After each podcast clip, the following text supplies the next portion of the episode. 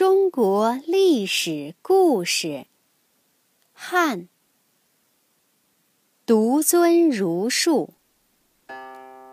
汉景帝平定七国之乱以后，实行休养生息的政策，鼓励农民安心从事生产。他很懂得农业生产的重要性，认为只有农业生产搞好了。政府才能收到更多的赋税。他给地方官吏就下了个命令，说：黄金、珍珠、宝玉这些东西，肚子饿了不能当饭吃，身上冷了不能当衣穿，不如粮食、丝麻这些东西更实惠。你们做地方官的，应当劝农民好好种地，好好种桑麻，使得老百姓有饭吃，有衣穿。政府能够收到更多的赋税。为了鼓励农民生产，汉景帝把赋税减到了三十税一，就是农民生产的粮食啊，按三十分之一的比例来交赋税。汉朝在文帝和景帝的时期，社会是趋于稳定了，生产也得到了很大的发展，人民生活逐渐安定。所以历史上有文景之治的说法。汉景帝去世以后啊，他的儿子刘彻继位，就是雄心勃勃的汉武帝。西汉前期的其他几个皇帝呀，都是实行休养生息的政策，最终目的是为了巩固他们的封建统治。但是这对当时的农民来说是有好处的。农民得到了喘息的机会，能够安心地从事生产和提高生产技术，所以在当时农业生产有了很大的发展。汉武帝刘彻在位的时候啊，有一个管理农业的官吏叫赵过，在总结农民生产经验的基础上，发明了代田法和楼犁。农业生产的发展呢？促进了手工业生产的发展，丝织、冶铜、漆器是西汉时期比较发达的手工业部门。解放以后啊，考古工作者发掘了一些西汉时期的古墓，出土了许多的文物，像满城汉墓出土的金楼玉衣和铜器，制作都是十分的精细。长汉马王堆汉墓出土的帛画和漆器。是具有极高的艺术价值的，这些啊都说明了当时手工业和科学技术的发展已经达到了相当高的水平。由于长期的战乱，西汉初期人口稀少，生产是遭到很大的破坏，国家相当的贫穷。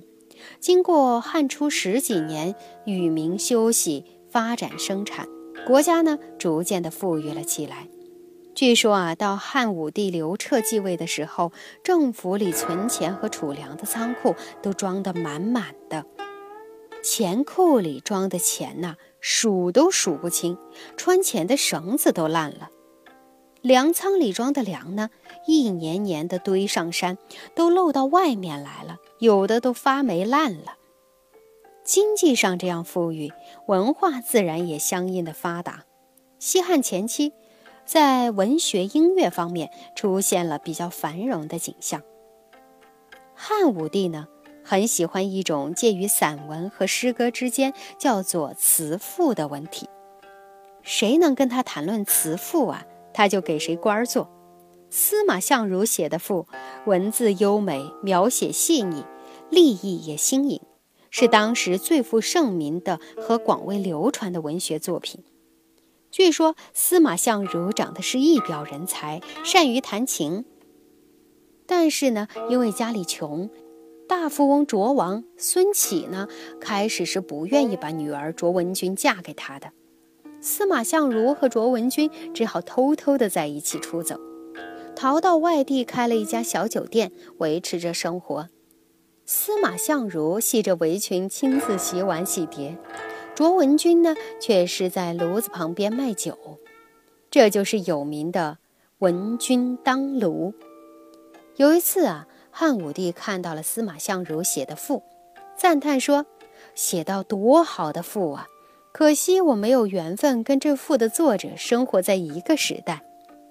给汉武帝养猎狗的杨得意是司马相如的同乡，他听到汉武帝的赞美，对汉武帝说：“禀告陛下，这赋的作者并非古人，他如今还在，就是我的同乡司马相如。”汉武帝听了很高兴，立即下令召见司马相如，封他做了大官。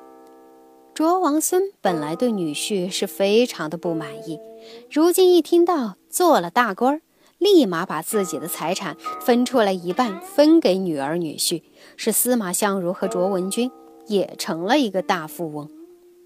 西汉著名的词赋家还有梅城、贾谊、杨雄这些人，西汉词赋家共作赋一共一千多篇，这在当时啊是一个很大的数目。汉武帝也喜欢诗歌和音乐，他在政府里设立了一个叫做乐府的机构，专门负责搜集诗歌、配置乐谱、训练乐工、演唱歌曲。汉朝的乐府诗啊，是我国文学史上一支艳丽的花朵。乐府诗的内容有反映民间疾苦的，有揭露上层社会奢侈生活的，有描写爱情的，也有鼓励人们上进的。有一首题为《长歌行》的乐府诗，全诗十句，五十个字，以自然界的现象做比喻，说明人的生命是有限的，应该及早努力，不要耽误了青春。诗的最后四句啊是：“百川东到海，何时复西归？少壮不努力，老大徒伤悲。”这四句诗啊，被后来的人们当作激励自己上进的座右铭，算得上是千古名句。汉景帝平定七国之乱，全国实行了政治上的统一。汉武帝为了巩固他的统治，进一步实行了学术思想上的统一。他接受了董仲舒的建议，罢黜百家，独尊儒术。结束了战国以来百家争鸣的局面。我们再来说说董仲舒，他呢是广川人，是一个精通儒家学说的大学问家。在汉景帝时候呢，他做过博士官。他看到汉朝建立以来经历了几次亡国叛乱的事件，认为应当宣传大统一的思想，巩固皇帝的中央集权地位。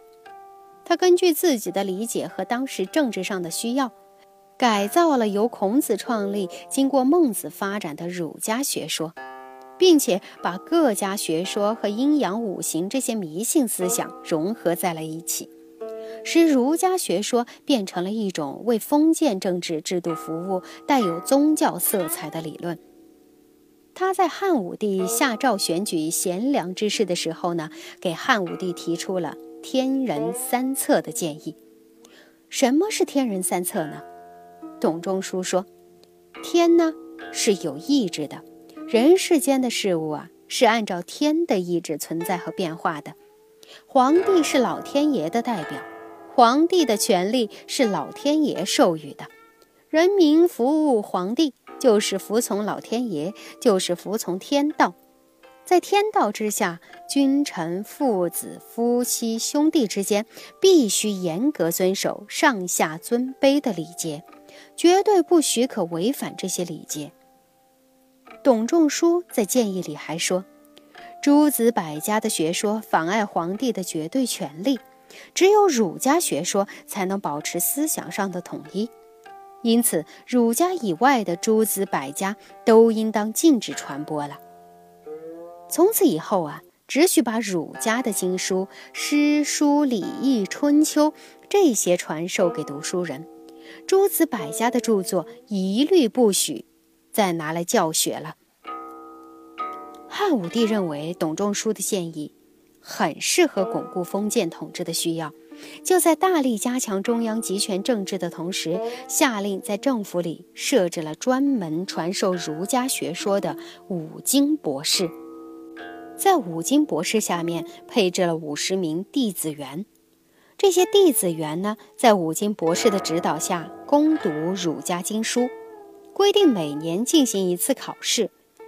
五经当中能够学通一经就可以做官，成绩优良的还可以做大官。后来博士弟子园的人数不断增加，最多的时候增加到了三千人。这样一来啊，儒家的经书就变成了官场的敲门砖，学习儒家学说成了做官的主要途径，其他诸子百家的学说逐渐被排斥了。依靠儒家学说做了官的人呢，自然按照董仲舒的那一套来帮助汉武帝治理天下，并且用儒家学说来教育子孙后代。从董仲舒的时候起，中央集权的思想成为中国社会里的正统思想，儒家学说几乎完全统治了中国封建社会整个思想文化领域。汉武帝在董仲舒建议下实行了罢黜百家、独尊儒术，在当时来说呀，对于加强中央集权的封建政治是有积极作用的。但是他把军权神化了，把战国以来诸子百家自由宣传学术思想和政治主张的权利给剥夺了，这就起了禁锢人们头脑的坏作用，产生了极其严重的坏影响。